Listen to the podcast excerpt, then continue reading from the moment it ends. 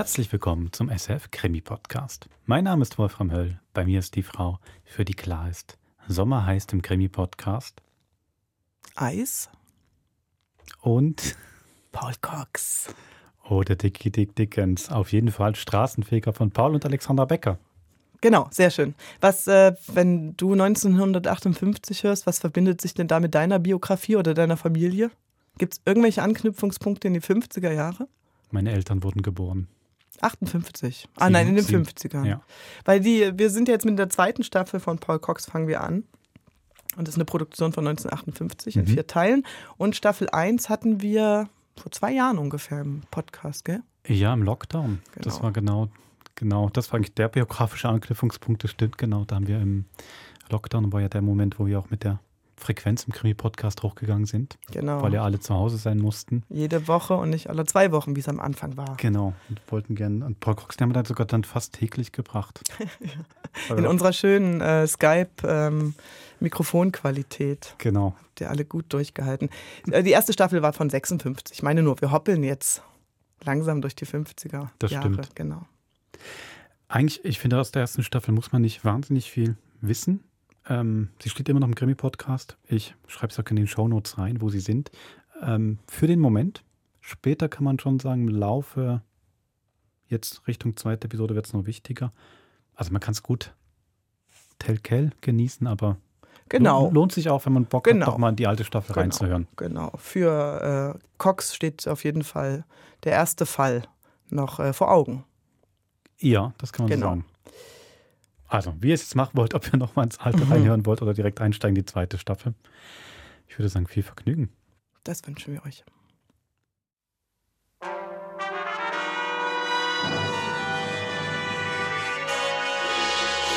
Mein Name ist Paul Cox.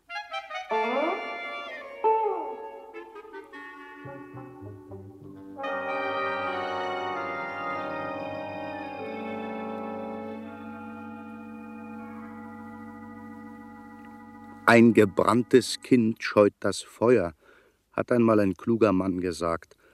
Und vielleicht gibt es Leute, die sich danach richten. Ich wünsche Ihnen dazu viel Vergnügen und viel Erfolg.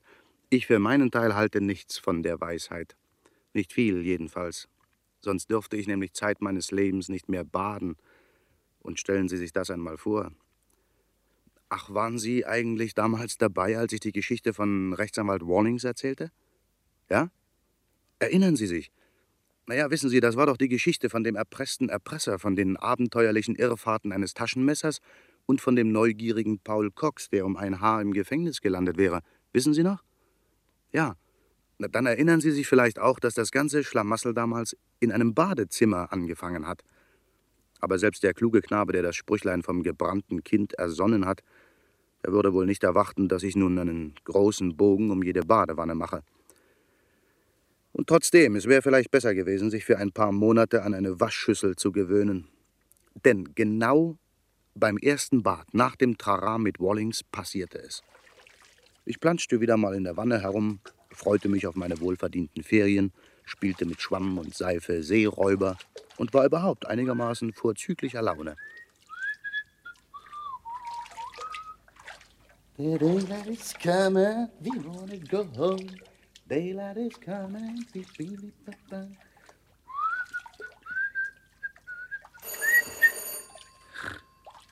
Also wer zum Teufel ist denn... Psst, nein, nein, nicht aufregen, Paul Coxen, nicht aufregen. Keine bösen Worte gebrauchen, das muss eine akustische Täuschung gewesen sein. Nachts um elf, da klingelt doch niemand. Also nachts um elf klingelt scheinbar doch jemand. Na, danke.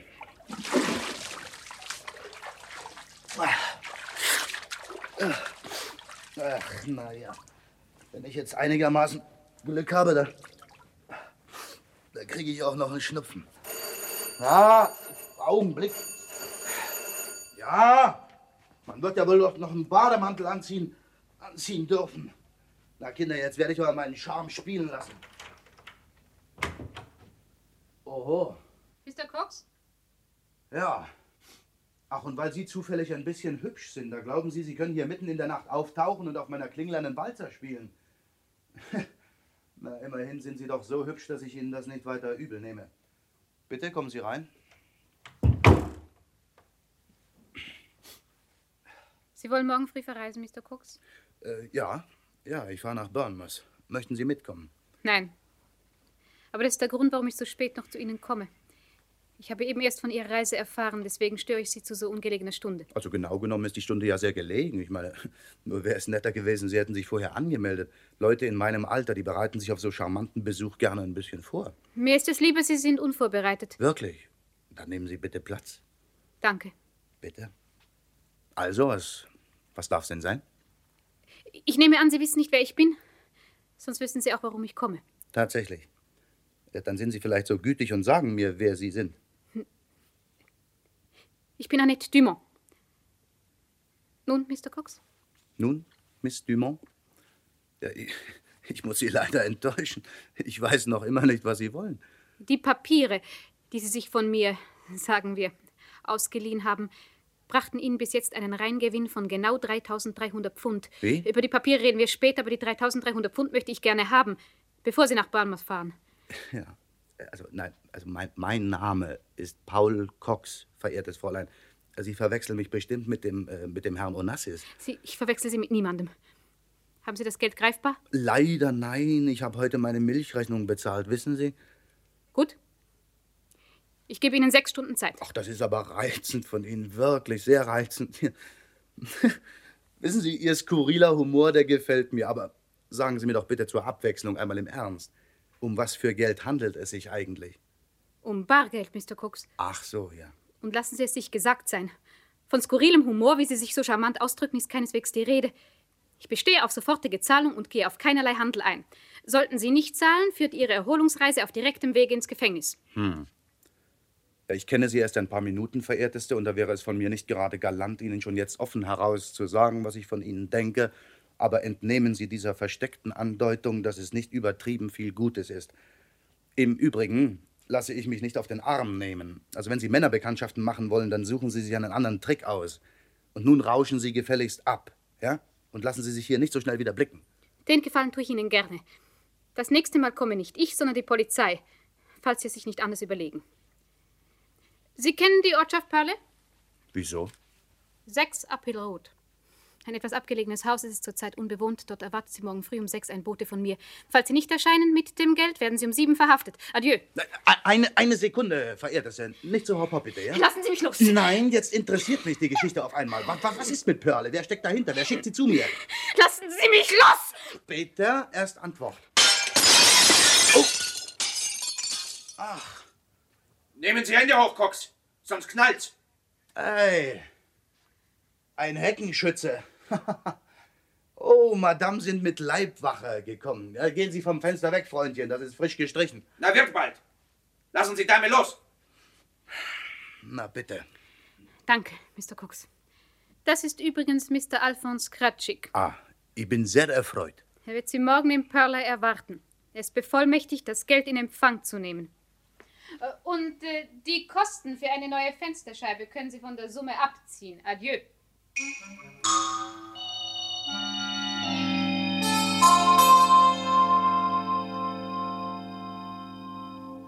Ja, und nun wäre es wirklich an der Zeit gewesen, an das kluge alte Sprüchlein zu denken. Das Sprüchlein vom gebadeten Kind, das das Wasser scheut. Um ehrlich zu sein, ich habe auch dran gedacht, habe aber nicht danach gehandelt. Ja, freilich wäre ich gescheit gewesen, dann hätte ich unverzüglich meine Koffer gepackt und wäre ein bisschen verschwunden. Aber mein alter Fehler. Ich bin so neugierig. Die Geschichte klang interessant, sehr interessant sogar. Und meine Herren, ich kann Ihnen sagen, wenn Sie die Frau gesehen hätten, Sie wären auch neugierig geworden. Sie hätten auch sämtliche Sprüchlein, äh, naja, wie sagt man, im, im Keime erstickt. Wenn sich die Frau auch aufführte wie die böse Stiefmutter aus den gesammelten Werken der Gebrüder Grimm, sah sie doch aus wie Dornröschen in einem amerikanischen Cinemascope-Farbfilm, falls Ihnen das was sagt. Ja, und dann war da noch etwas. Die Adresse in Purley. Ich kannte das unbewohnte Grundstück Uphill Road. Ich kannte es sogar gut. Es gehörte nämlich einer gewissen Elora Crawfield und auf diese Dame war ich nicht besonders gut zu sprechen. Diese kleine Elora hatte einen Charakter wie eine Giftschlange, nur nicht so friedfertig. Und dass das Haus unbewohnt war, wunderte mich keineswegs. Denn das Mädchen Alora hatte sich für ein gutes Dutzend Jahre woanders eingemietet, in einem sauberen, schmucken Frauengefängnis. Und ausgerechnet in ihrem Nest sollte ich den wackeren Scharfschützen treffen. Da steckte mehr dahinter als ein dummer Fastnachtsscherz. Und ich wollte wissen, was dahinter steckte. Ich angelte mir also meinen Freund Richardson mit seinem Taxi und am nächsten Morgen um halb sechs kutschierten wir hinaus nach Purley. Und Sie haben diese Annette Dumont nie vorher gesehen, Mr. Cox? Nie. Ah. Auch kein Geld von ihr gepumpt? Aber Richardson, dann hätte ich sie doch gesehen. Was ist denn los? Warum fahren Sie denn nicht weiter? Also lassen Sie die Finger davon, Mr. Cox. Die Geschichte ist faul. Ach, was soll denn faul daran sein, wenn man fragen darf? Ah, Drohung, Erpressung. Wenn Annette eine Erpresserin ist, dann pilgere ich barfuß nach Tipperary. Sie ist nicht der Typ dafür. Verliebt, Mr. Cox? Unsinn. Nein, sie ist hart und borstig, aber mutig und offen. Erpresser sind feige und hinterhältig. Nein, nein, die will was ganz anderes. Was? Ja, keine Ahnung, das ist es ja. Ich muss das rauskriegen, vorher habe ich keine Ruhe. Sie werden noch mal an Neugier ersticken. Kennen Sie den Boten, dem Sie das Geld geben sollen? Ja, seit gestern Abend. Kratschik heißt er. Aha. Haben Sie das Geld? Na, wieso denn? Glauben Sie im Ernst, ich hätte für solche Scherze Geld übrig? Ich werde ihm eine Portion Fragen stellen und Kratschik wird antworten. Darauf können Sie Gift nehmen. Lassen Sie es, Mr. Cox. Fahren Sie nach Hause. Je länger ich darüber nachdenke, desto... Tun Sie mir einen Gefallen, Richardson. Ja? Ja, und? Denken Sie nicht so viel. Fahren Sie lieber weiter. Na schön.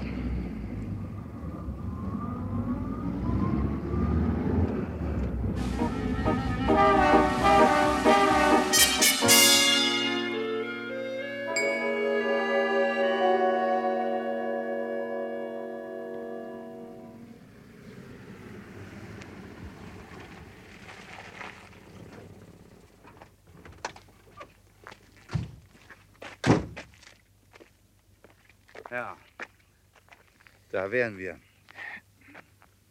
Alles dunkel. Der wartet natürlich nicht in der Villa. Der sitzt irgendwo im Garten. Das ist weit sicherer für ihn. Hm. Aber wo? Hinter einem Strauch, im Schatten einer Hausecke.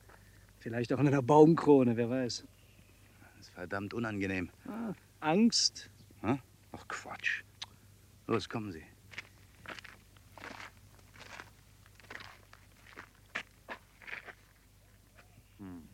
Hallo? Hallo? Ist nichts.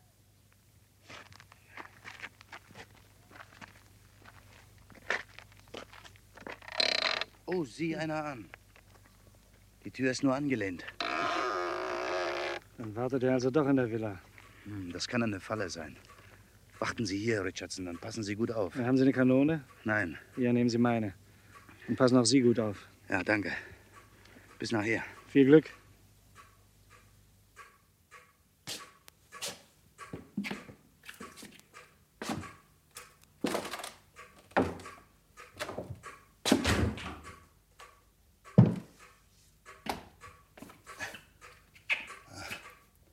Wo ist denn?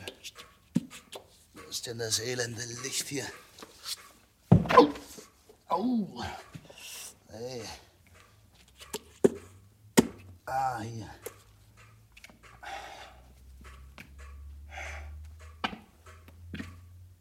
Hallo?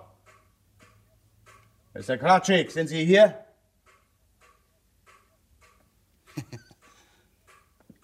Still ruht der See, die Fischlein schlafen. Ist hier jemand? Oh. Ach, ich dachte, das Haus sei unbewohnt. Die Uhr hat wahrscheinlich das Nachtgespenst aufgezogen. Hallo? Wirtschaft? Donnerwetter. Das Telefon.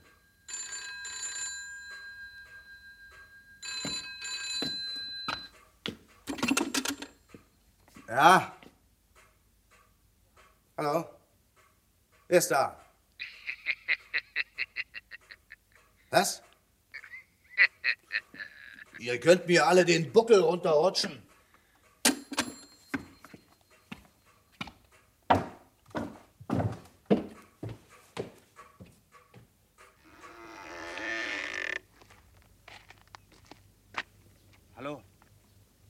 Richardson.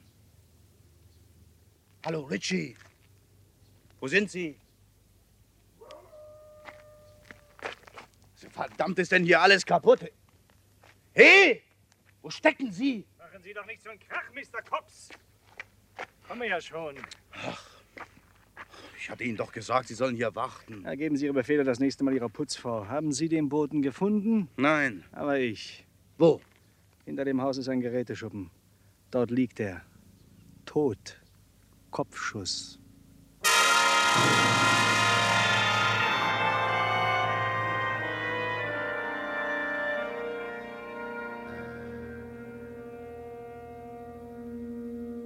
Das, meine Herrschaften, fand ich sehr bedauerlich. Wirklich. Nicht wegen des ausgemerzten Mr. Kratschik, nein, nein. Also mit dem verband mich ja weiter nichts als eine ziemlich hochentwickelte Antipathie. Aber wegen eines seltsamen Druckes in der Magengegend. Mein Magen merkt es immer zuerst, wenn ein Gewitter im Anzug ist. Und der erste Blitz hatte bereits eingeschlagen. Nur wusste ich nicht, aus welcher Himmelsrichtung. Das heißt, ich wusste überhaupt nichts. Ich stand nur da und machte ein dummes Gesicht. Warum hatte man den biederen Mr. Crutchik außer Kurs gesetzt? Und wer? Wer hatte sich in dem unbewohnten Haus eingenistet, die Türen offen gelassen, die Uhren aufgezogen? Wer hatte mich da telefonisch ausgelacht? Ich stand da mit einem dummen Gesicht und mit Magenschmerzen. Aber eines wusste ich, oder besser, ich fühlte es. Es braute sich noch allerhand zusammen. Unser kleines Abenteuer in Purley war nur die harmlose Vorspeise zu einem gewürzten Dinner mit allen Schikanen, das mir die Zukunft servieren sollte. Und dass mein Gefühl richtig war, wurde mir schon im gleichen Augenblick bestätigt. Da haben wir den Salat. Polizei. Na nu, die haben aber schnell Lunte gerochen. Erstaunlich schnell. Los, weg von hier.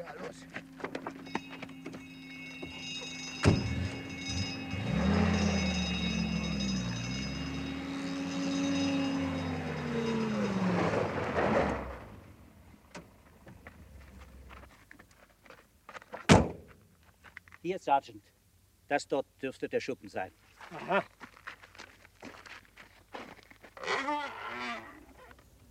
Taschenlampe. Hier bitte. Mit dem dürfte es aus sein. Alles unberührt lassen, French. Jawohl, Sergeant. Und schauen Sie zu, dass Sie ein Telefon finden. Wir müssen Scotland Yard benachrichtigen, Mordkommission. Gentlemen, ein Telefon befindet sich in der Villa. Wer sind denn Sie? Sie haben mich wohl nicht bemerkt. Ich stehe schon eine ganze Weile hier. Es ist eben noch dunkel. Ich wollte Sie nicht erschrecken, Sergeant. Wer sind Sie? Mein Name ist Campbell. Alistair Campbell, Angestellter der Wachenschließgesellschaft in Burley. Ich habe die Leiche entdeckt. Ich bin derjenige, der Sie alarmiert hat, Gentlemen. Ach so. Ja, Mr. Campbell, kommen Sie mal raus hier.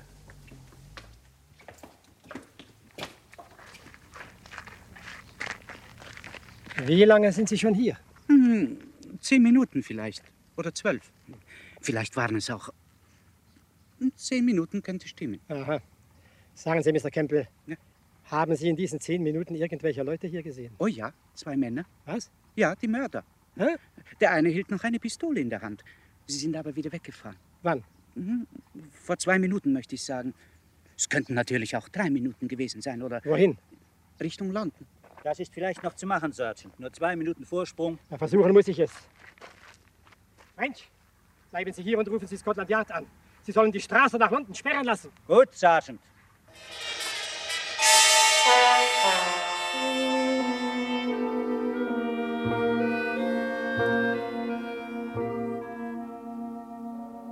Achtung, Achtung an die Streifenwagen 60 und 62. Zwei unbekannte Gewaltverbrecher befinden sich auf der Flucht von Purley nach London. Der Typ ihres Wagens ist unbekannt. Es muss sich jedoch um einen Personenwagen handeln, der mit vermutlich überdurchschnittlicher Geschwindigkeit fährt. Streifenwagen 60 und 62 blockieren die Straße und stoppen alle verdächtigen Fahrzeuge. Wo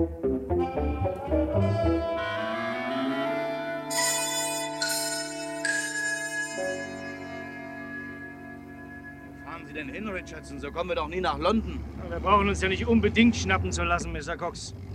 Ich finde es immer ein bisschen merkwürdig, wenn die Polizei so prompt auf der Bildfläche erscheint. Es sollte mich sehr wundern, wenn die Straße nach London nicht schon längst gesperrt ist. Ja, ja. Und wohin geht die Reise? Nach London Airport. Ja, was sollen wir denn dort? Sie müssen was für Ihre Allgemeinbildung tun, Cox. London Airport ist der modernste Flughafen Europas. Wissen Sie das nicht? Na ja, und? Na, ein bisschen Luftveränderung dürfte Ihnen jetzt ganz gut bekommen. Sie sind gar nicht so dumm, Richie. Ja, sehen Sie.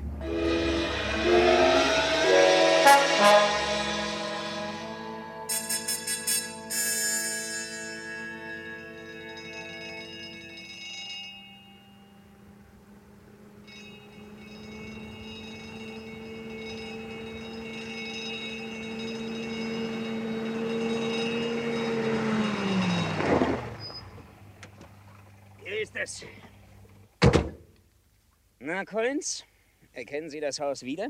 Donnerwetter, die Villa von Laura Crawford. Das ist die... eine tolle Sache, Inspektor. Gesundheit allerdings.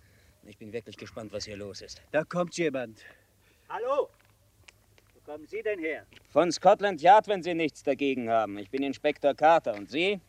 Korporal French, Bezirkspolizei Burley. Wenn ich mich auch gleich vorstellen dürfte. Mein Name ist Alistair Gampel, Angestellter der Wachenschließgesellschaft Börle. Aber das ist doch unmöglich, Inspektor. Ich habe eben erst mit Scotland Yard telefoniert. Sie können ja noch gar nicht hier sein. Hokus pokus. Hatschi, Fidibus. Collins. Sie wissen doch, für Scotland Yard ist nichts unmöglich. Sind Sie allein? Ja, der Sergeant ist den Tätern nachgefahren. Die hatten nur einen Vorsprung von wenigen Minuten. Vielleicht erwischen wir sie noch. Ich habe aber Scotland Yard gebeten, die Straße nach London zu sperren. Sehr gut. Aber wirklich, das kann ich nicht begreifen. In zwei Minuten von London nach Purley? Ein bisschen länger haben wir schon gebraucht. Sagen wir etwa 40 Minuten. Aber. Ist sehr einfach, Corporal. Wir sind schon vor dreiviertel Stunden angerufen worden. Entschuldigen Sie, Inspektor Carter. Von wem? Ein Tatzeuge, nehme ich an. Leider hat er seinen Namen nicht genannt. Ich bin der einzige Tatzeuge. Ach, wissen Sie das genau? Ja. Und dann die Zeit. Die Zeit, Herr Inspektor Carter. Es ist jetzt 6.25 Uhr. Vor drei Viertelstunden hat der Mann angerufen, sagten Sie? Ja, um 5.40 Uhr. 5.40 Uhr. Hm. Das ist leider ausgeschlossen. Denn der Mord wurde erst 5.55 Uhr verübt. Eh? Woher wollen Sie das wissen? Ich habe den Schuss gehört.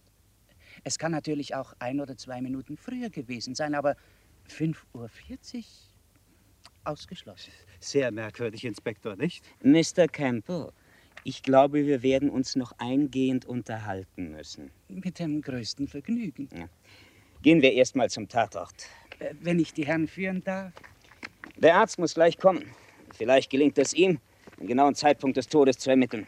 Jedenfalls steht fest, dass wir 20 vor 6 von dem Mord informiert worden Es sind. steht aber auch fest, dass ich fünf vor sechs den Schuss gehört habe. Ja, ja, ja. Ist es hier? Jawohl, Herr Inspektor, in dem Schuppen. Die Tür ist nicht abgeschlossen. Aha.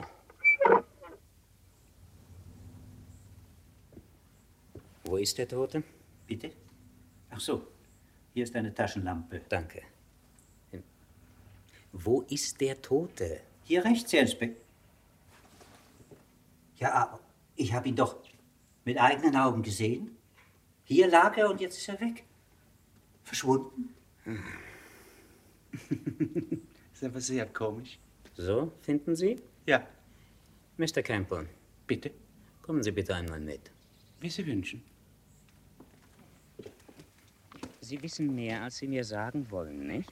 Bis jetzt haben Sie mich ja noch gar nichts gefragt, Herr Inspektor. Aber ich werde fragen und ich rate Ihnen, überlegen Sie sich genau, was Sie mir erzählen. Wenn das nämlich nicht Hand und Fuß hat, werde ich Sie festnehmen. Mich? Ja, Sie. Collins! Inspektor? Rufen Sie die Zentrale an. Es müssen alle Hebel in Bewegung gesetzt werden, die verschwundene Leiche wieder aufzutreiben. Ich verstehe das nicht, Inspektor. Wer kann an einer, Collins! an einer Leiche Interesse haben? Der Täter zum Beispiel. Ach so, ja. Wie wollen Sie einen Mord beweisen, wenn Sie keine Leiche haben? Also los, verschwinden Sie, rufen Sie die Zentrale an. Okay, Inspektor. Fast neue Leiche abhanden gekommen. So etwas? So, Mr. Campbell, und nun zu Ihnen. Bitte? Was haben Sie hier auf dem Grundstück zu suchen? Äh, gar nichts, Herr Inspektor.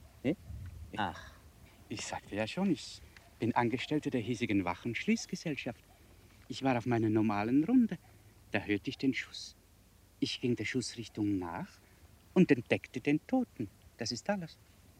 Ich habe auch sofort die Polizei verständigt. telefonisch? Ja. Von wo? Aus der Villa. Wie sind Sie denn in die Villa hineingekommen? Die ist doch unbewohnt, also verriegelt sollte man annehmen. Ja, erklären kann ich mir das auch nicht. Aber die Tür war offen. Hm. Sie behaupten, den Mörder gesehen zu haben. Nein. Äh, wie? Die Mörder, Inspektor. Es waren zwei Männer. Ähm, können Sie sie beschreiben? Nein, es war noch zu dunkel. Sie fragen sicherlich wegen der Identität. Ja, richtig. Zu dumm. Wirklich. Also wenn ich mich doch nur noch daran erinnern könnte. Äh, woran? Hm, An den Namen. Der eine hatte den anderen nämlich mit Namen angeredet und ich. Sie haben den Namen natürlich vergessen. Hm, Es war sowas wie Korf oder Colt oder. Woher wissen Sie denn überhaupt, dass die beiden die Täter sind? Weil der eine eine Pistole in der Hand hatte. Ah, ich dachte, es war dunkel. Das äh, konnte ich sehen. Die Waffe schimmerte im Mondlicht, wissen Sie? Um 6 Uhr früh. Wissen Sie, Ihre Angaben sind ein wenig unpräzis, Mr. Campbell. Es tut mir leid. Ich sage, was ich weiß. Und? Weiter? Ja, also als sich der Polizeiwagen näherte, sind die beiden geflohen. In Richtung London? Ja, mit einem Wagen, der vor der Tür stand. Auch das stimmt nicht, Campbell. Hm? Der Täter ist hier in der Nähe geblieben. Als Corporal French mit Scotland Yard telefonierte, hat er die Leiche aus dem Schuppen geholt. Und mich würde es nicht wundern, wenn er sie in unmittelbarer Nähe versteckt hätte. Wieso? Mr. Campbell, wo haben Sie sich aufgehalten, als Corporal French mit Scotland Yard telefonierte? Ich? Ich war bei ihm. So? Hm. Herr Inspektor? Ja, French, Sie kommen wie gerufen. Wo war Mr. Campbell, als Sie mit Scotland Yard telefonierten? Er stand neben mir. Ah, Herr Inspektor, ich habe mich noch ein wenig im Schuppen umgesehen. Hier, diese Quittung habe ich gefunden, zusammengeknüllt in einer Ecke. zeigen Sie mal her. Ich bestätige hiermit die Summe von 3.300 Pfund von Mr. Paul Cox, London NW 316 Henrietta Street empfangen zu haben. Alphonse Kratschek. Cox. Cox. Das ist der Name, Inspektor Cox. Paul Cox.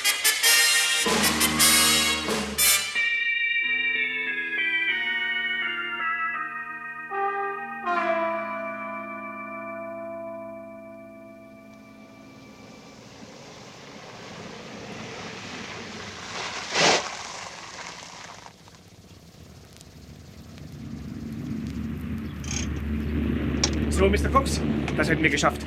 Ihre Maschine startet in knapp 20 Minuten. Danke, Richie. Ja, Sie müssen sich aber beeilen, dass Sie noch durch die Abfertigung kommen. Ich warte hier, bis die Maschine in der Luft ist. Man kann ja nie wissen. Nochmals, besten Dank. Oh, bitte, bitte. Hals- und Beinbruch. Attention please, die British European Airways gibt den Abflug ihres Kurses Amsterdam-Hamburg bekannt. Die Passagiere werden gebeten, sich zum Ausgang C zu begeben. Thank you. Pass und Flugkarte bitte. Ja, hier, bitte. Sie fliegen nach Hamburg, Mr. Mr. Cox? Ja, wenn es da drauf steht, wird es wohl stimmen. Einen Augenblick bitte. Mr. Potter, das ist der Herr. Sie sind Mr. Cox. Wenn Sie erlauben. Und wer sind Sie? Sergeant Potter, Scotland Yard. Ich muss Sie bitten, mich zu begleiten. Darf man fragen, warum? Wegen dringenden Mordverdachtes. Also ich kann nicht gerade sagen, dass ich sehr erfreut bin. Vielleicht sehen wir uns später einmal wieder, Mr. Potter. Jetzt habe ich es leider eilig. Mein Flugzeug startet gleich. Es wird auch ohne Sie starten. Ich muss Sie bitten, mich zu begleiten. Fluggäste nach Amsterdam und Hamburg, sich zu beeilen. Sie werden am Ausgang C von der Stewardess erwartet. Thank you. Entschuldigen Sie bitte, Fräulein. Äh, Ja, bitte. Wo kommen Sie denn her? Äh, aus dem Büro. Ich wollte eine Auskunft haben, aber es ist ja niemand da. Das Personal ist auf dem Flugfeld draußen. Was möchten Sie wissen? Hm. Ich bin Taxichauffeur. Mein Fahrgast, der hat noch nicht bezahlt. Könnten Sie ihn vielleicht ausrufen? Er heißt Cox. Ach so, ja, äh, gerne. Attention please. Ein Mr. Cox wird dringend gebeten, sich am Auskunftsschalter zu melden. Mr. Cox, bitte zum Auskunftsschalter. Danke vielmals, Fräulein. Hier können Sie aber nicht stehen bleiben. Zollvorschriften. Ja, ich gehe zurück ins Büro, aber sagen Sie ihm nicht, dass ich drin warte, sonst zahlt der nie. Sagen Sie ihm, es sei äh, ein, ein Telefonanruf für ihn. Ja, gut. Mein Name ist Paul Cox. Sie haben eine Nachricht für mich? Ja, Mr. Cook, Sie werden am Telefon verlangt. Im Büro der BEA gleich ja. hier links, bitte. Danke, danke. Entschuldigen Sie, Mr. Cox, aber da komme ich doch lieber mit. Ach, wie reizend von Ihnen, Sergeant. Bitte, nach Ihnen, Sergeant. Nach Ihnen, Mr. Cox. Gehen Sie bitte voran. Bitte, auch. Türe zu, Mr. Cox! Abschließen! Was? Richard, sind Sie? Ja, los, schnell, dort aus dem Fenster. Ja. Mein Taxi steht direkt davor. Ach, großartig. Geht es, Mr. Cox? Ja, ja, ich komme. Sie sind ein Engel, Richie. Steigen Sie ein, Cox, schnell.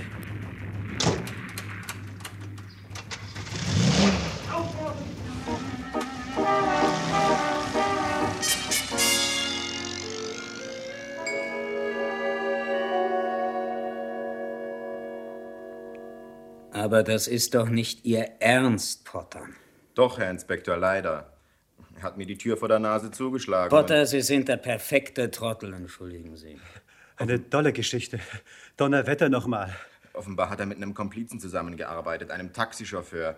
Denn als ich endlich die Tür aufkriegte, fuhr draußen ein Taxi davon. Ein Taxi? Ja. Ein Taxi? Collins, sagt Ihnen das nichts? Was? Das Taxi. Wieso, Inspektor? Erinnern Sie sich denn nicht an die Affäre Rawlings? Dieser Privatdetektiv, der damals mit Cox zusammen war. der- Doch, ja, der Thomas Richardson. Aber was soll der mit ihm sein? Wo bleibt der kriminalistische Scharfblick? Ach, das, das, das, natürlich. Der, der gondelte ja immer mit einem Taxi herum. Richtig. Jetzt müssen wir uns aber beeilen, nicht? Wieder richtig. Suchen Sie seine Adresse heraus und bestellen Sie einen Wagen.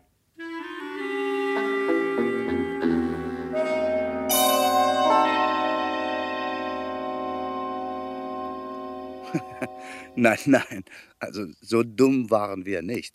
Dass die sich an Richardson erinnern würden, das hatten wir auch in unserer Rechnung. Von ganz London waren die paar Quadratmeter meiner und Richardsons Wohnung das ungeeignetste Fahrziel. Wir fuhren also zum Roten Löwen in Highgate. Das ist eine Kneipe, die den Vorzug besitzt, ein lauschiges Hinterstübchen zu haben, das nicht jedem hergelaufenen Schnüffler zugänglich ist. Dort saßen wir nun und verrenkten uns das Gehirn, wer wohl die Suppe gekocht hatte, die wir jetzt auslöffeln mussten. Und das war eine Denksportaufgabe, kann ich Ihnen sagen. Eine Denksportaufgabe für Fortgeschrittene. Was wussten wir schon von der ganzen Räubergeschichte? Nur, dass es einen gewissen Alfons Kratschik nicht mehr gab und dass ein gewisser Paul Cox mit dem diesbezüglichen Mordverdacht beehrt wurde. Aus. Alles andere lag im Dunkel. Zum Beispiel, wer den Knaben tatsächlich abgeräumt hatte und warum. Aber zum Teufel, was hatte gerade ich damit zu tun? Wer war die Dame, die mich nach Purley hinausgeschickt hatte? Wofür hatte sie das Geld haben wollen? Ich hatte sie ja nie vorher gesehen. Genauso wenig wie den Ermordeten. Wer konnte Interesse an seinem Tod gehabt haben? Denn jeder Mord hat ja sein Motiv, nicht? Wer hatte mit Kratschik in Verbindung gestanden? Wer hatte zum Beispiel die unbewohnte Villa in Purley bewohnt?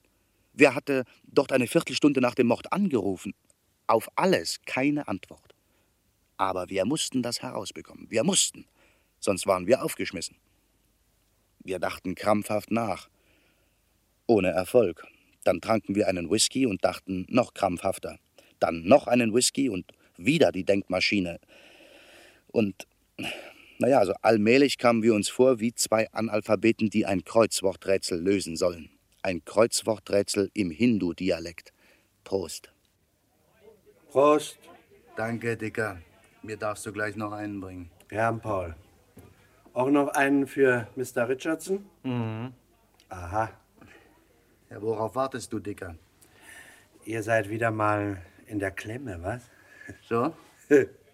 Wenn du mit Mr. Richardson zusammen bist, dann gibt's doch immer irgendwo Scherben. Du bist ein Schnelldenker. Noch was? Hier, die Zeitung. Mittagsausgabe. Dachte, es interessiert dich vielleicht. In Purley würde heute Morgen jemand umgebracht. Warum soll mich das interessieren? Ach, nur so. Die Leiche, weißt du, das ist das Komische dabei.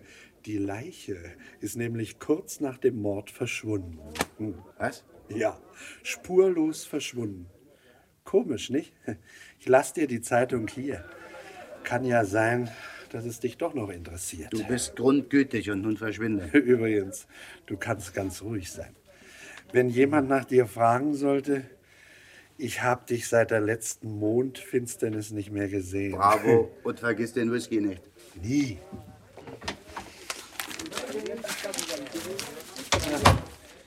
Wir haben eine großartige Presse, Mr. Cox. Riesenschlagzeile. Mysteriöse Verbrechen in Purley. Leiche verschwindet nach dem Mord. Ach, lesen Sie vor.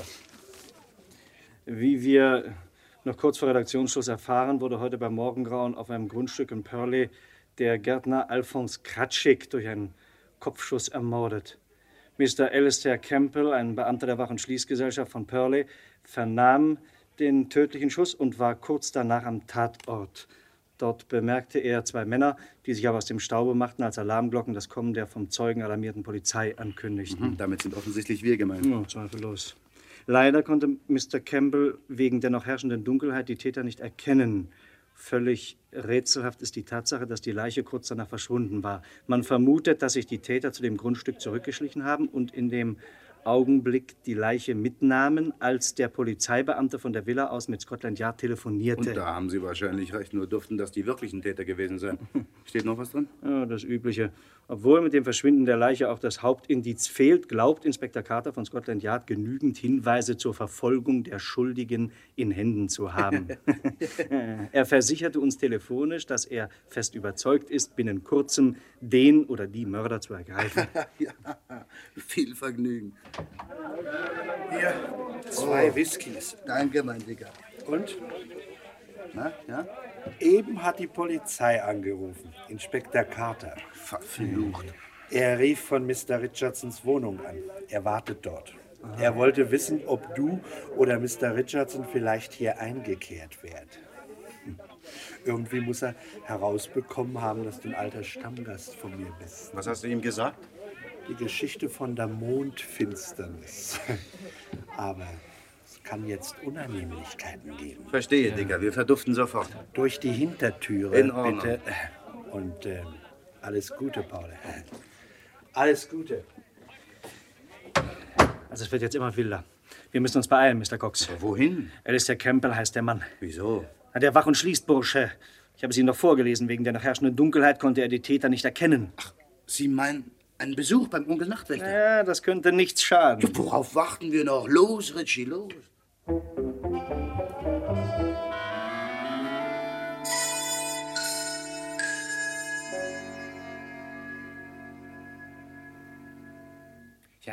Sie müssen entschuldigen, Gentlemen, dass ich Sie morgen rocke. Oh, bitte, bitte, bitte. Aber Sie verstehen, ich bin nachts unterwegs. Nein, nein, nein, wir müssen uns entschuldigen, Mr. Campbell. Bitte, bitte, das macht gar nichts. Ja, was kann ich für Sie tun? Ja, wir, Wir, wir, wir kommen von Haders Presseagentur und möchten ein paar Fragen an Sie richten wegen der Mordaffäre Kratschik. Aha. Ja. So, so. Ja, ja. Ja, bitte. Also, äh, Sie kannten den Toten? Oh ja. Äh, also ich bin ein Gartenfreund, verstehen schön, Sie. wie schön, ja. Ich habe selber einen kleinen Garten hinter dem Haus. Und weil Kratschik Gärtner ist, äh, war, habe ich mir manchmal bei ihm Rat geholt. Ja, und wie das so ist, man kommt ins Gespräch und... äh, Naja, was war er denn für ein Mann? Ja, was soll man da sagen? Ganz Ja. normaler Mensch, nicht? So, ja. Gebürtiger Ausländer, Pole, soviel ich weiß. Und seit wann lebt er in England? Seit ein paar Jahren. Hat er irgendetwas Besonderes in diesen Jahren erlebt? Kaum. Was kann ein Gärtner schon erleben? Ja, eben. Früher, ja, früher war das vielleicht anders. Ja, da hat er nämlich einen anderen Beruf. Schauspieler. Ach, du Ist lieber viel Mann. herumgekommen in der Welt. Naja, wo denn zum Beispiel? Zuerst in Frankreich, in Paris. Und was hat er da gemacht? Theater gespielt, natürlich. Ja, das sollte man in einem denken. berühmten Theater. Ah, in Paris gibt es aber viele berühmte Theater. Nein, nein, ich, ich meine das Theater, an dem immer diese Schauerstücke aufgeführt Ah, werden. das Grand Guignol. Ja, ja, ja, so heißt es, glaube ich, ja. Ja, dann ging er nach Amerika ans Varieté. Hm. Mit solchen blutrünstigen Tricks, die er in Frankreich gelernt hatte, an diesem Theater da. Ja. Ja. ja. Große Karriere gemacht. Die Amerikaner fliegen ja auf so etwas. Ja, ja, die können besser. Aber dann hat er es satt bekommen und ist plötzlich Gärtner geworden. Ach, das ist ja seltsam. In Chicago war das, glaube ich. Ach, deswegen. Dann ist er nach England gekommen und hat gleich die Stellung bei Miss Crowfield gekriegt. Dort hat er ein ganz friedliches, normales Leben geführt, ja, bis, bis das passierte, nicht? Ähm, äh, Also, na, äh, ha, hat er in Miss Crawfields Villa gewohnt? Oh nein, er wohnt in Croydon. Kam immer mit dem Velo herüber. Und wer hat in der Villa gewohnt? Miss Crawfield sitzt doch hinter Gittern. Die Villa ist nicht bewohnt. Stimmt nicht. Na, stimmt Jemand nicht. hat zum Beispiel äh, die Uhren aufgezogen. Ach nein. Ja, woher wissen Sie das? Außerdem hat jemand die Telefonrechnungen bezahlt. Das Telefon ist noch angeschlossen. Woher wissen Sie das, Es Mr. steht ja in der Zeitung. Ja, steht in der Der Zeitung. Polizeibeamte hat von der Villa aus mit Scotland Yard telefoniert. Ach so. Ja, ja. Ah, ja, ja, das stimmt. Ja, Sicher, ja, ja. ja, Nun, Mr. ja. Campbell? Hm? Wer, wer wohnte denn in der Villa? Ja, sollte vielleicht doch Mr. Kratschik... Sehen Sie, sehen Sie, das Leben ist voller Überraschungen. War Mr. Kratschik verheiratet? Nein, nein, er lebte mit seiner Schwester zusammen, Vera Kratschik. In Croydon? Ja, ja, 16 Park Road. Hm, Sagen Sie mal, Mr. Campbell, wie erklären Sie sich denn das Verschwinden der Leiche? Gar nicht. Es ist mir unerklärlich. Ah. Ich habe die Mörder selbst wegfahren sehen. Aber vielleicht sind sie ja wiedergekommen und haben die Leiche abgeholt. Wir haben nämlich die Leiche ein paar Minuten allein gelassen, ein Korporal Fehler, French ja. und ich. Wir mussten ja mit dem Scotland Yard telefonieren. Als dann der Inspektor kam, ja, da war die Leiche verschwunden. Ja, also Dankeschön, Mr. Campbell. Äh, Das heißt, eine Frage noch.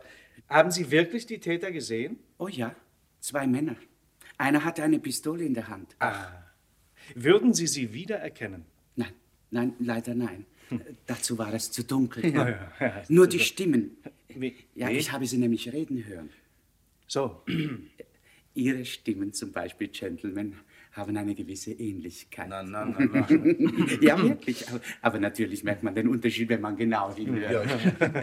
Ja, natürlich, wenn, wenn man genau hinhört. Ja. Besten Dank, Mr. Campbell. Auf Wiedersehen. Auf Wiedersehen. Auf Wiedersehen. Haben Sie noch eine Mutter? Ja, wieso? Einen schönen Gruß und sie möchte Ihnen wieder mal die Ohren waschen.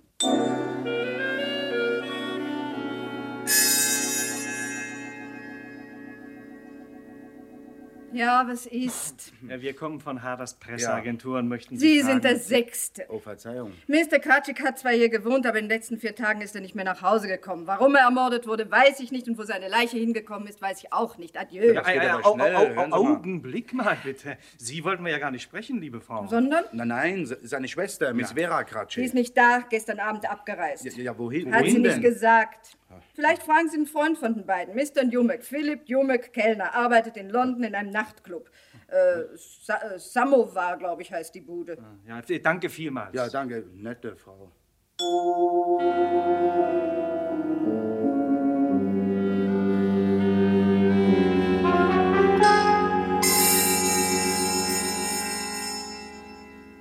Tut mir leid, meine Herren, aber Mr. Jumek hat gestern seine Stellung hier aufgegeben. Sie werden ihn auch in seiner Wohnung nicht mehr antreffen. Er ist verreist. Eine dringende Familienangelegenheit, soviel ich weiß. Ja, also besten Dank. Äh, warum fragen Sie, meine Herren? Oh, Er ist ein Freund von uns. Ja, ja. Passt Ihnen das nicht? Mir ist das gleichgültig, was für Freunde unsere Kellner haben. Das ist nur wegen der Polizei. Die hat sich nämlich auch schon nach Jumek erkundigt. Ach, wieso? Ehrlich gestanden wollte ich Sie das gerade fragen. Ja, wie- was, was, was soll das? Was machen Sie denn da? Schließe die Tür ab. Ich möchte nicht, dass wir gestört werden, verstehen Sie? Also machen Sie sofort die Tür wieder. Augenblick, ich will Ihnen mal was erzählen. also Der Samovar ist ein Nachtclub. Aha. Er unterscheidet sich von anderen Lokalen nur dadurch, dass er nachts geöffnet ist und nicht tagsüber. Ah, das ist logisch, ja. Außerdem sind die Preise etwas höher, weil wir höhere Lizenzgebühren zu zahlen haben. Also erzählen Sie mir keinen Börsenbericht. Ihre Finanzprobleme, die Moment, können... Moment, darf ich Sie um ein etwas Geduld bitten? Ich Ja. komme sofort zur Sache. Ja? Bitteschön. Trotzdem all dem vorhin Gesagten stehen die Nachtlokale nicht in allzu gutem Ruf. Na, was Wunder. Der Polizei, verstehen Sie? Ja, verstehe, Jeder Nachtlokalbesitzer muss also peinlich auf sein Renommee acht geben. Und das tue ich, weiter nichts. Hm. Samovar passieren keine schiefen Sachen, dafür sorge ich persönlich. Das ist intelligent vorgetragen. Und was hat denn das nur mit uns zu tun, wenn ich fragen darf? Das will ich Ihnen gleich erklären. Ach ja, aber äh, ohne Umschweifen. Mr. Jomek wurde von der Polizei gesucht, weil er mit einem Mann befreundet war, der heute Morgen ermordet wurde. Mhm. Das scheint Sie gar nicht sonderlich zu verwundern. Ach, ja, ja. Ich hingegen finde es etwas seltsam, dass ausgerechnet heute zwei Freunde von Jumek auftauchen, die ich noch nie hier gesehen habe. Wer sind Sie? Oh, ich heiße Richardson. Ja. Ja. Der da? Der, Was heißt hier der, der, der, da? das, ist, ein- das ist ein Freund von mir. Der, Sind in der glücklichen Lage, viele Freunde zu besitzen. Ja, natürlich, Mr. Richardson. Hm? Wie heißt Ihr Freund? Mein Der Name ist äh, ist- äh, Smith. ja, Smith heißt er. Seltener Name. Ach, aber schön. Haben Sie schön. auch so etwas wie einen Ausweis, Mr. Smith? Natürlich. Darf man den vielleicht mal sehen? Aber gerne. Hier. Großartig, Mr. Cox. Der liegt mal für eine Weile. So. Angenehme Ruhe, Herr Nachtlokalbesitzer. Der Kinnhaken, der war längst fällig. Der Knabe fing schon an, gefährlich zu werden. Ja, eben. Haben Sie den Schlüssel? Der hat ihn in die linke Rocktasche gesteckt. Was? Ja. Warten Sie. Wo? Ja, hier. Hier ist er. So, los, und jetzt weg von mir. Ja, sonst besudeln wir noch den guten Ruf des Lokals. oh, oh, oh, oh. Vielen Dank, dass Sie uns die Türe geöffnet Sieh haben. da, sieh da. Ich freue mich, Sie wiederzusehen. Ach, Inspektor meinerseits. Carter. Ja, das ist aber eine Nette Überraschung. Ja, machen Sie keine Dummheiten, Cox, nehmen Sie lieber die Hände hoch. Äh, Collins, untersuchen Sie die Herren nach Waffen. Mit dem größten Vergnügen, Inspektor. Ja, Was macht denn der Mann da auf dem Teppich? Er liegt. Ja, also das, das, das ist Mr. Wilke, wissen Sie, der Besitzer dieses Lokals. Er hat seinen Geist nur vorübergehend auf Urlaub geschickt. Aha. Ja, ja, da keine, keine Angst, Inspektor, der kommt gleich wieder zu sich. Collins, kümmern Sie sich mal nachher um den Mann. Jawohl, Inspektor. Nichts gefunden? Mr. Richardson hat eine Pistole, aber es fehlt keine Patrone im Magazin. Gut, Sie können die Hände wieder runternehmen. Ach, danke, ich habe schon einen Krampf. Ja, Mr. Richardson, Ja. Sie haben einen kleinen Fehler gemacht, tut mir leid. Ach. Sie hätten Ihr Taxi nicht vor der Tür stehen lassen sollen. Entschuldigung, Herr Inspektor. Oh, der Nachtwächter. Wenn ich auf einen zweiten Fehler hinweisen dürfte, Wie den bitte? die Herren gemacht haben. Sie haben mein Gehör unterschätzt. Ach Ja, ich nehme an, die Herrschaften kennen sich Oh, ja, ja, schon. ja, ja. Ich habe Sie leider für dümmer gehalten, Mr. Campbell. Mein Kompliment. Auch Nachtwächter beweisen hin und wieder Intelligenz. Sie sagen dank es, Mr. ja. Campbells Hilfe war es uns möglich, Ihre Spur von Pearl über Croydon bis hierher zu verfolgen. Ja, sehr fleißig. Ein gut funktionierender Polizeiapparat ist eine wohltuende Beruhigung für den steuerzahlenden Bürger. Ja, eben. Hier, was denn nun? Ja, ich muss Sie bitten, mich zu begleiten. Ach, darf ich mich vielleicht Wirklich? anschließen? Nein, danke, Mr. Richardson, aber halten Sie sich bitte zu unserer Verfügung. mit dem allergrößten Vergnügen. Also, kommen Sie, Cox. Ja, Wir gehen zu Ihnen. Was wollen Sie denn bei mir? Haben Sie Lust auf einen guten Whisky? Ja, warten Sie es ab.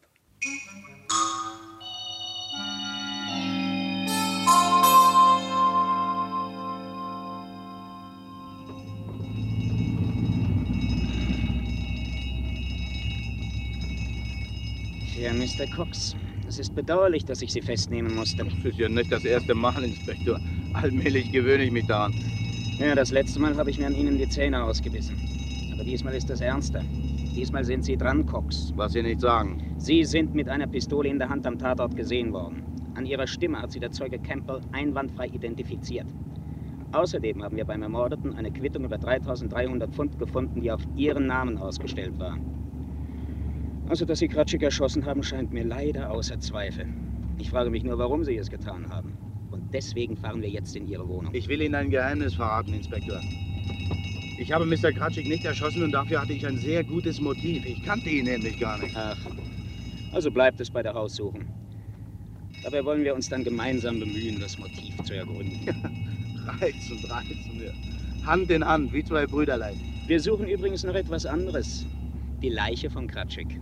Vielleicht versuchen Sie es mal mit dem Zeitungsinserat. Gut erhaltene Leiche entlaufen hört auf den Namen Alfons. Ich ziehe eine Haussuchung bei Ihnen vor.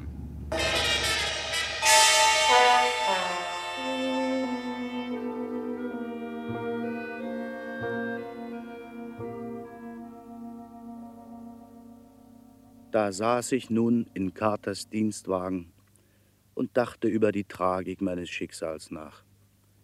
Das war schon verdammtes Pech. Oh, eine bittere Sache. Ausgerechnet jetzt musste mich der Inspektor schnappen. Gerade jetzt, wo ich eben ein bisschen Morgenluft gewittert hatte, wo ich anfing, ein paar Zusammenhänge zu erkennen. War das nicht ein etwas sehr merkwürdiges Zusammentreffen? dass in derselben Nacht, in der der Gärtner Kratschik von der Bildfläche abtrat, seine beiden besten Freunde verschwanden? Seine Schwester und dieser Kellner. Ja, jemand hatte sich mächtige Mühe gegeben, die Aufklärung des Verbrechens zu erschweren, hatte die Leiche verschwinden lassen und mit ihr die beiden einzigen Leutchen, die über den Umgang des ehrenwerten Herrn Verstorbenen etwas aussagen konnten. Damit war das Hauptindiz und das Tatmotiv verschleiert also wie die Witwe eines arabischen Millionärs. Gute Arbeit, nenne ich das. Es musste ein intelligenter Bursche sein, der das eingefädelt hatte. Unglücklicherweise hielt Inspektor Carter gerade mich für einigermaßen intelligent. Ach, ich saß unwiderruflich in der Klemme. Und alles Grübeln brachte mich keinen Schritt weiter. Also hörte ich auf zu denken und überließ mich meinem wenig schönen Schicksal. Und das hatte noch eine saftige Überraschung für mich bereit.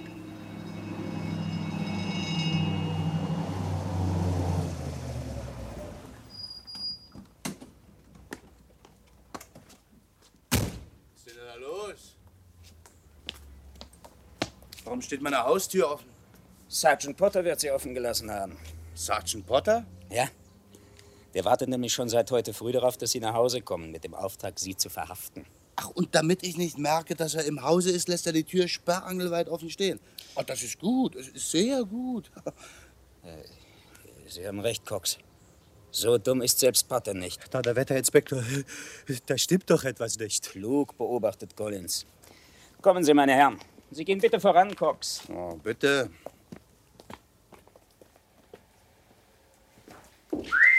Meine Güte. Oh. Alle Achtung. Als hätte hier ein Regiment Tornados gewütet. Sieht aber toll aus, meine Wohnung, was? Ja, kann man wohl sagen. Ihr Sergeant Potter hat sich offenbar unheimliche Mühe gegeben, die Leiche zu finden. Nein, nein, nein, der hat die Wohnung nicht durchwühlt. Hat der strittige Anweisung, nichts anzurühren. Aber wo steckt der denn? Äh, Collins, Sie bleiben bei der Haustür. Cox, äh, kommen Sie mit. Äh, Wo ist das Telefon? Falls es zufällig noch am alten Platz sein sollte, im Nebenzimmer. Ei, ei, ei, ei. Auch alles drunter und drüber. Ähm, Ja. Wo ist denn der Apparat? Ach, da, unter dem Papierkorb.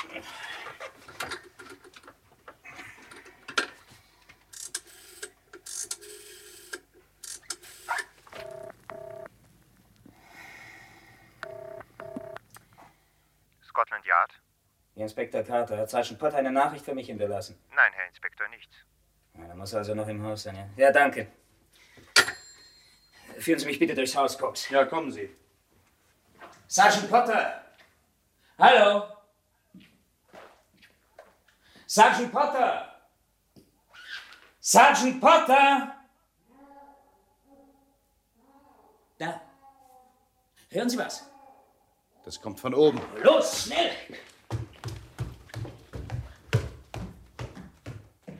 Potter! Was ist hier? Vorsicht, Cox. Wohin führt die Tür? Zum Estrich. Eröffnen Sie. Langsam. Um Gottes Willen. Potter. Ja, was ist mit Ihnen? Potter! Leben Sie noch? Schnell, Collins, einen Arzt!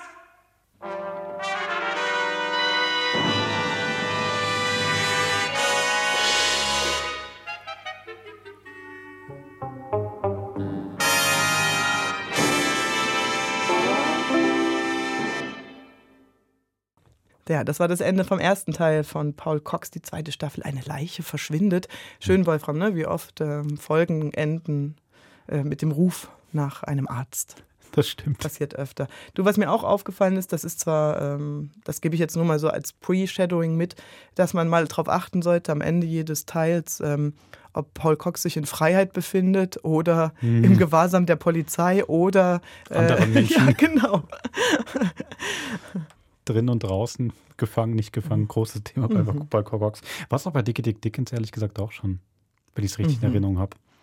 Ähm, was mir bei der Folge nochmal aufgefallen ist, also am Anfang, die fängt ja so an, wo man denkt, Paul Cox macht das nicht, ne? Absolut. Aber gleichzeitig, man kennt es ja auch so aus Horrorfilmen, mach jetzt nicht die Tür auf, schlechte Idee, geh lieber raus, geh nicht in den Keller runter, mach mal lieber das Licht an, wenn alles so Optionen, die dann nicht gemacht werden.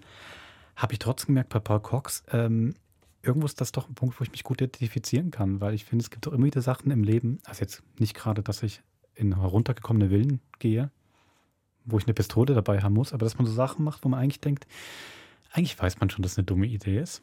Und man macht es eben trotzdem. Wahrscheinlich auch aus einer gewissen Neugier oder so. Oder Arroganz. Oder Arroganz kannst du jetzt ich bin Herr meines Schicksals. Ich werde schon damit fertig. Kannst du jetzt auch sagen, aber das, ähm, ich finde da, irgendwie kann ich mich damit noch identifizieren, ein Stück Mhm. weit. Also nicht identifizieren, aber der macht ihn mir sehr nah, der Paul Cox. Man irgendwie denkt, das ist eine total doofe Idee, aber schön, dass du es machst und dass ich dich Mhm. begleiten darf, zumindest beim Hören. Darf ich noch einen Dicke Dick Dickens und Paul Cox Vergleich machen? Mhm. Ähm, äh, mir gefällt, dass bei Paul Cox ähm, die Erzählfrequenz äh, der Geschehnisse viel Mhm. höher ist als Mhm. bei Dicke Dick Dickens. Die lassen sich, da lässt sich doch mehr Zeit. Ähm, da werden ja die Lieder äh, lang ausgespielt oder du folgst dann lange so einem Bus mit einem Frauenverein durch die Landschaft. Und die beiden Erzähler bei Dickie Dick Dickens. Genau, die ja sogar noch Ausflüge dann irgendwo sonst wohin machen. Genau. Und bei Paul Cox, ich finde, es ist recht vielschichtig. Was, also wir haben jetzt im ersten Teil wahnsinnig viele ähm, unterschiedlichste Informationen Mhm. bekommen. Wer hat in diesem Mordhaus da wirklich gelebt. Dieser ähm, äh, ermordete ähm, Schauspieler. Also man hat so diese, diese Bar Samovar will ich auch unbedingt suchen. Also man Mhm. hat schon sehr, sehr viele Puzzleteile bekommen und kann die aber wirklich noch nicht zusammensetzen. Finde ich sehr schön. Das stimmt. Mhm. Und weißt du, was mir noch aufgefallen ist? Frage ich mich, ähm, äh, wie weiter das. Nein, oder du merkst die Freiheit der Schauspieler im Machen. Also ich meine, Paul Cox kommentiert ja fast alles, was die anderen sagen. Mhm. Also wenn dieser Nachtwächter erzählt, ja, der war früher ähm, Schauspieler. Oh nein, nicht das auch noch. Und er kommentiert so viele Mhm. Sätze, macht sich im Hintergrund bemerkbar. Sehr gut. Sehr lebendig. Ja, absolut. Also, dann würde ich doch sagen, Der zweite Teil, der in einer Woche kommt, hat auch einen wunderschönen Titel. Gell? Sag mal. Whisky auf nüchternem Magen. sehr schön. Und wer es nicht aushalten kann, wie gesagt, eine Woche ohne Paul Cox, die erste Staffel ist verlinkt unten in Genau. den Shownotes. Genau. Dann eine schöne Woche. Schöne Woche. Macht's gut.